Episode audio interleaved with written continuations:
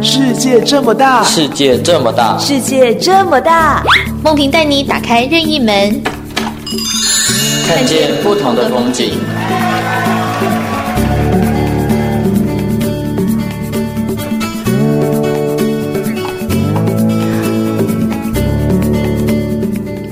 听众朋友您好，欢迎收听今天的世界这么大，我是梦萍，我是辉妮。一。我们今天要聊的这个主题啊，我觉得还蛮有意思的，叫做。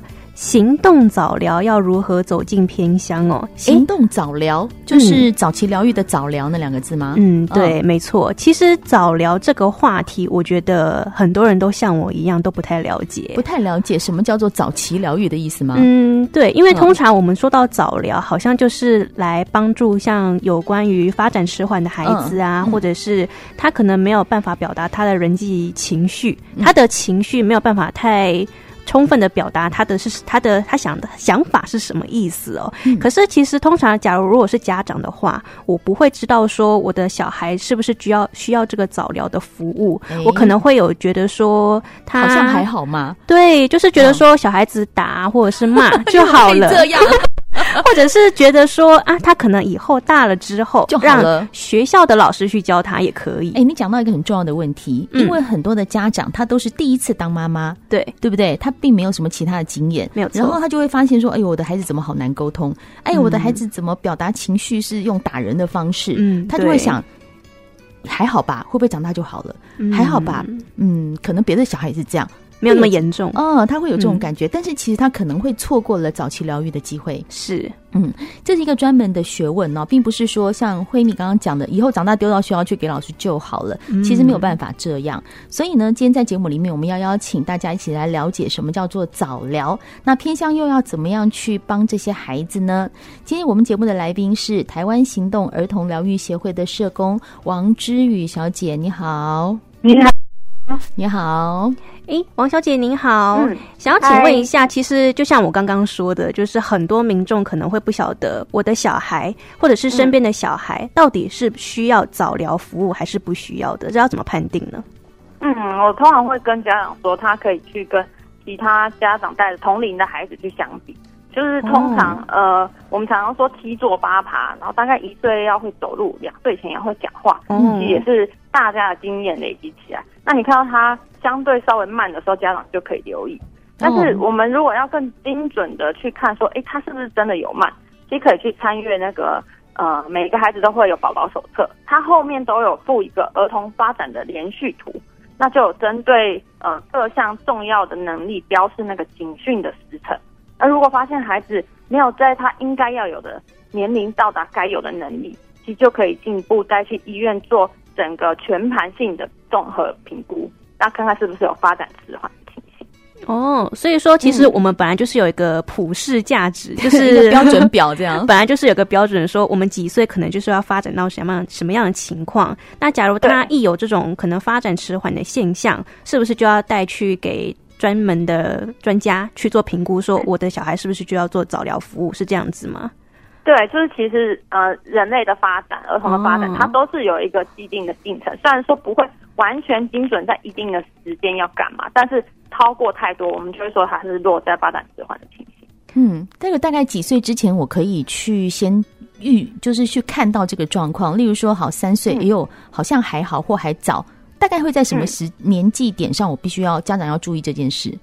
嗯，我们服务的是未满六岁的孩子，但是呃，其实应该说不同的年龄，他有他该到达的呃不不同，他该做成的一个能力表。嗯，对，像是有的家长就会问我说：“哎，他现在一岁半了还不会讲话，可是其他一岁半的孩子有的很会讲话啊。”那我们可能就会跟他说，你可以观察到两岁看看，如果他在两岁还是不会叫爸爸妈妈，那就赶快带去医院看。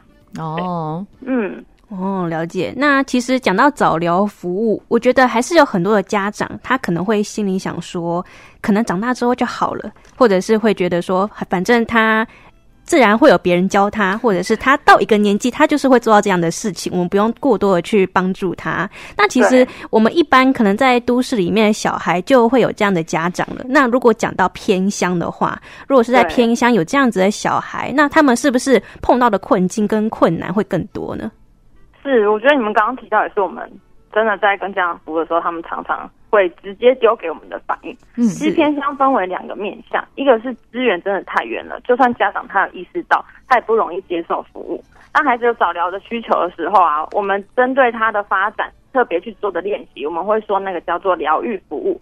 而这些疗愈服务大约大多是由医疗院所去提供，但是偏乡就是离医院、离治疗所很远。所以孩子就很难持续稳定的接受疗愈服务。他如果要进步，这个服务是一定要持续稳定的。嗯，再来第二个面向是你们提到的是，偏向家长对这个早疗资讯不太了解，通常会觉得啊，他时间到他就会啦，大只鸡慢提啊。对，我刚刚就想讲这句话，就是很多家长都说，哎呀，没关系啦，那个小小小时候慢慢来这样子。对，就觉得长大就会。嗯、可是，呃。这个其实是一个经验，或是他有没有经过这些练习？有时候就是那个生活环境很难让他有这些练习，他就不一定能够在对的时间达到对的能力。对，或者是说他们觉得早疗发展迟缓就是智能障碍，然后就不愿意寻求协助，觉得啊，不要贴我的孩子标签。嗯嗯嗯。所以真的会因为这些观念落掉孩子他呃可以进步的机会。嗯，是。那其实如果刚刚讲到我们这个协会——台湾行动儿童疗愈协会嘛，嗯，所以就是为了要帮助像我们这些偏乡需要早疗服务的儿童，其实更大的是要帮助偏乡的家长们，是要多了解自己的小孩是不是需要这样的一个早疗服务。那其实如果是要讲到家长的话，是不是要很强烈的去做说服，或者是？就是从家长的面向去做，而且其实要碰到小孩的话，中间是不是有很大的困难呢？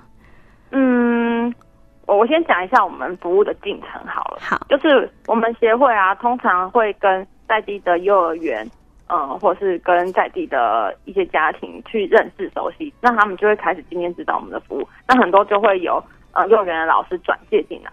那在我们开始服务之前，我们会请幼儿园老师去跟。家长谈谈他的孩子有什么样的需求，那等到老师，诶，老师告诉我们说，诶，确定家长觉得 OK，那我们就可以开始跟家长去讨论。那也会跟家长讨论说，他在孩子的发展上面，他遇到什么样的困难。可能家长不觉得困难，但我们提出来之后，他说，哦，对对对，他真的很难专心诶。嗯，就是他可能平常觉得大家都很难专心，好像还好。可是当我们跟他去谈说，这个时期他应该要。对什么样的游戏，他可以专注多久？然后他才发现，对他真的很难专注。等于家长也是要被提醒说，哦，这个状况其实是有问题的。对，那其实有时候这个状况已经造成家长一些困扰了，嗯、但是他好像又觉得，嗯，这这这有什么问题吗？或者有什么特别吗？但是你去跟他谈，他就会说，哎，真的耶。其实我觉得他这样很躁动，我也很难带。嗯，对，那我们就会，嗯，可以，其实其实可以举一个比较明显的例子哈，例如说有些小孩他表达情绪的方式啊，比如说有时候、嗯、呃，我们看到小孩如果不如意，他可能就哭一哭嘛哈，可是有些小孩在表达情绪的时候，他是打人的，就是打打同学、打爸爸妈妈，就是那种行动来行动去的哈，但是家长有时候会觉得啊，他可能就是脾气不好。就觉得可能也没什么问题，就是脾气坏嘛，那我也来打他这样子。对，好，这就会变成说一个在早期疗愈的时候，我们就错过了一个家长去发现问题的一个机会点。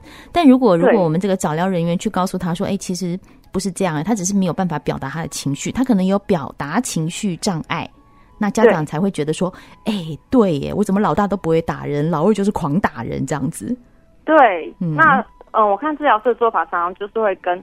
家长去讨论说，如果你今天换一个策略去跟孩子谈谈看，他有没有机会讲出他当下发生了什么事情，嗯、然后用其他方法去跟孩子互动，而不是啪就直接打下去。哦，所以还是要看个别孩子的状况哈。那但是其实呃，我们刚刚讲到行动早疗，就是说在偏乡的孩子。就像刚刚我们呃王之宇社工讲到的是说，第一个就是他们要去医院接受这样的早疗根本很困难，因为太偏乡了。好，所以需要你们进去，你们进去做一个行动疗愈。但是这个行动疗愈呢，其实师资的部分呢，除了你们之外，我觉得这样很困难，因为你们还要长长的跑上去，应该会有一个解决的方案嘛。我们先休息一下，待会儿回到节目现场，我们再来了解怎么样到偏乡去做行动早疗。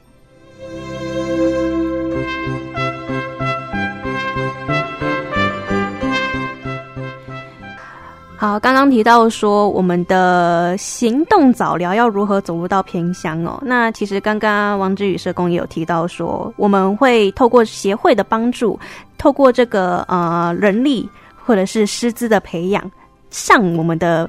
上上山，嗯，或者是到偏乡去帮忙，对这一些早疗的服务。可是这样子其实是一个很大的耗力负担，对不对？耗资的这个成本也是非常的高。对，对对，比如说我们在平地的老师们哈、嗯，他要去山上照顾这些孩子的时候，哇，那个你知道，我自己新竹人，我到新竹坚持的时候，我就觉得我 那也家里 很遥远。嗯，那如果是这些师资要经常的这样往返，因为早疗他可能至少一个礼拜要一次或两次，嗯，那这样往返也是一个人力。对于协会来说，一定也是蛮大的负担。那呃，王志宇小姐，你们怎么解决这个问题呢？嗯，其实我们协会是真的就是把这个服务往偏乡送。哎，嗯，我们协会目前有三位治疗师，然后他们基本上一个孩子一个月大概是三次的频率。哦，一个月三次啊？嗯、一个月三次，对，也、实在没有办法太高了。但是呃，我们尽可能，例如说到学校就一次做两三个孩子的团体。那这样子的话，嗯、人数就可以多一点，然后频率也可以增加。就是目前有在五峰、坚持，然后北埔、峨眉、竹东也是我们服务的地方。对，就是开车上去到宅，或是到学校帮他们上课。所以一个礼拜要去三次。嗯一个月一个月哦，一个月去三次，对，一个月去三次。呃，那但是这样子对于人力的解决，其实也不是长远之计啊、嗯。你们有做了一个家长陪力，也就是说让家长自己担任师资，这是这是怎么样的一个状况？嗯呃，我们家长陪力的部分，目前就是让他们呃邀请我们协会服务过的一些家庭，然后让他们可以接受一些儿童发展的相关知识培训，那也让他们。呃，去办理亲子活动，去设计亲子活动，就是主要是我们觉得，呃，其实，在偏乡的早疗服务啊，或是对儿童发展的这个重视，是一个氛围。就是呃，我们在讲山上的家庭，好像比较不容易敞开心去接受这样子的服务。嗯，但是为什么平地都市的家长好像就比较能够接受呢？呃，因为他们接受。早疗的资讯接受的很充足，然后之间也会互相谈论，那就会看说，哎，你的孩子这样有慢吗？那我的孩子这样有慢吗？可是偏乡就比较缺乏这一块哦，oh. 所以这些家这些家长他们呃，如果可以对于这样的知识更了解，然后在互通有无之后，我们相信可以在这个社区就是可以打开他们对于。儿童发展的重视，我懂了，慢慢就可以让服务进去。我懂了，就是说，在这个社区里面，就好像我们有群组的概念哈，就是说，哎，你你会打喷嚏，我也会打喷嚏，那就不奇怪了啊。对，就是你家的孩子有一点点情绪的问题，我家孩子也有一点，那就不奇怪了，而不是说，哦，这个人好像跟别人不一样，这样就感觉奇怪。好，所以它是形成一个一个群体的力量跟氛围，让大家觉得说，早疗在部落里面，在偏向里面，其实没有那么奇怪。对对，然后也是更重视说，哎，他什么时间应该要到什么能力？那我们呃，就让这个资源进入社区，可以帮助孩子有一些刺激。对，所以我们目前就是在培训一些种子家长，他可以上一些儿童发展的课程，然后他们可以去办亲子活动，就把这个这些观念尽量的往社区里面推广。对，这样的这个培培力家长的这样的过程，嗯、通常会进行到怎么样的时程呢？嗯。我目前这个计划就是在今年执行，然后、哦，嗯，然后就是一边上课，然后一边办活动，一边上课一边办活动。哦，是类似像是一个培训营的概念。可是我很好奇，什么样的活动？嗯，呃、办亲子活动，因为其实儿童发展很重要的观念就是，不只是重视他的发展，亲子关系应该是让孩子能够呃更自由的去探索。更自由的去学习的一个重点，所以我们会常常在办亲子活动，让这些社区的家长有这样子的经验，然后也教家长，哎，你要怎么样在一个活动里面去跟孩子共同的游戏。比方说，有的孩子他有些能力做不到，有家长直接拿过来做了，可是我们要帮助家长，他可以让孩子做他能做的部分，然后家长跟他一起参与，是一个合作的概念，叫家长助手。对，可是又要可以参与。对，其实这个不只是需要早疗服务的孩子，迟缓的孩子需要，有时候甚至连像我们这种家庭的小孩，有时候甚至可能爸妈也会很常做出这种行为，要教育家长，就是说不要什么都帮孩子做好，这样。直接插手，他就少了练习的机会了。哎，真的哈、哦，所以这个观念还挺重要的哦。那在家长培力的这个部分呢，嗯，有一些家长他可能会愿意出来当这个种子教师，那可能有一些会觉得，我还是会担心说，我出来做以后，我的孩子就会被人家说啊，你出来做应该是你的孩子有问题，会不会有这样的状况？不会耶，其实我们这个培力计划也是 for 社区的家长，就像你们说的，其实不只是早疗家长会有这个需求，其他家长在带孩子的过程中，他也有他呃。疲累的点，或是他真的就是啊，我我来还比你自己在那边扣扣子快很多，对，所以我们就是会邀请蛮多社区家长一起的。那我也来分享一个，就是我们服务的家长参参与这个计划后的一些变化。嗯嗯，就有一个听诊孩子的妈妈，她其实呃，就是她老公的一些酗酒问题，就她后来就离婚了。那她一个人要工作赚钱，要照顾孩子，然后还要带孩子去做。听力练习，其实她的精神压力非常大。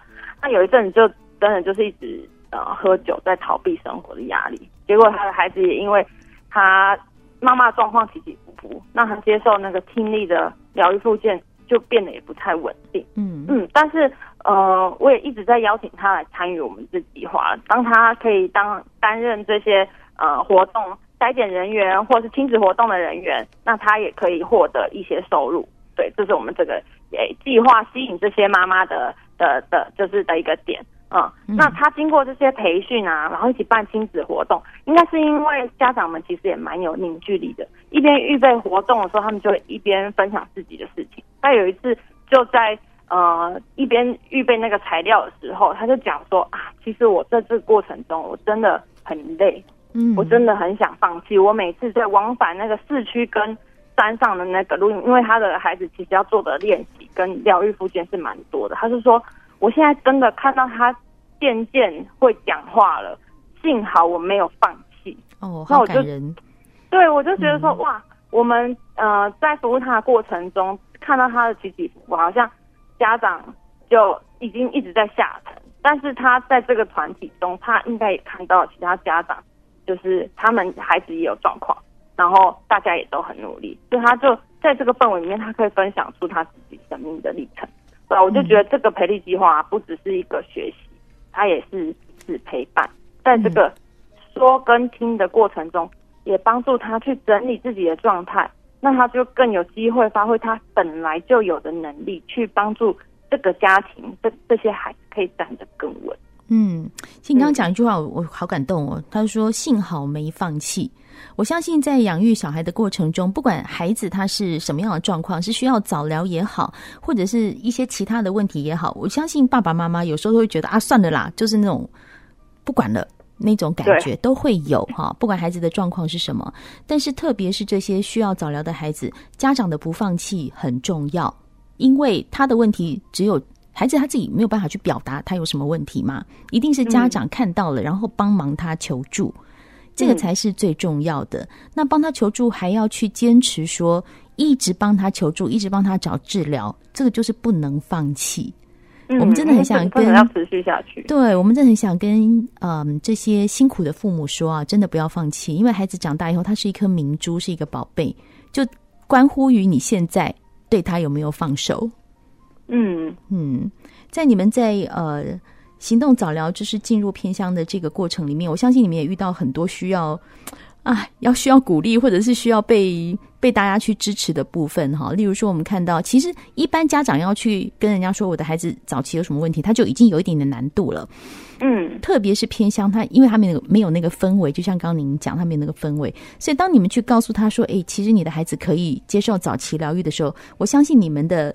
语言艺术很重要，就是说你要怎么去跟他、跟家长说，哎、嗯，你们的孩子可以来这样。嗯，哎，其实有一些家长啊，他呃，他除了会担心会抗拒之外，也有一些家长会觉得说，哎，这个家常课，呃，上上看也没关系啊，当做才艺课这样子。嗯。但是当我们呃进去服务的时候，我们会让家长看到整个治疗师是怎么带孩子练习的。然后其实这个过程就很像在玩游戏，那家长就会觉得说，哎，好像没有我想象的那个标签，就是一定是。呃，做复健啊，或是呃，针对他什么肌肉群啊去做练习，嗯、不是，它就是一个游戏的过程，而且是可以融入家庭的生活中的。所以我们也会邀请家长一起进到这个。假设今天我们是用积木在练习颜色，或是在练习手的稳定度，那我们也会邀请家长一起来，就是他也可以带着他的孩子去玩去练习。那我们离开家庭之后，我们一个礼拜去一次而已。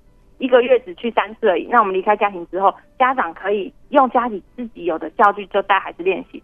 当他发现，哎、欸，他带孩子练习，孩子也进步的时候，他会很有成就感。对，就是啊，原来这个就是早疗，早疗也不是他想象的那样，就是对练习是会让孩子进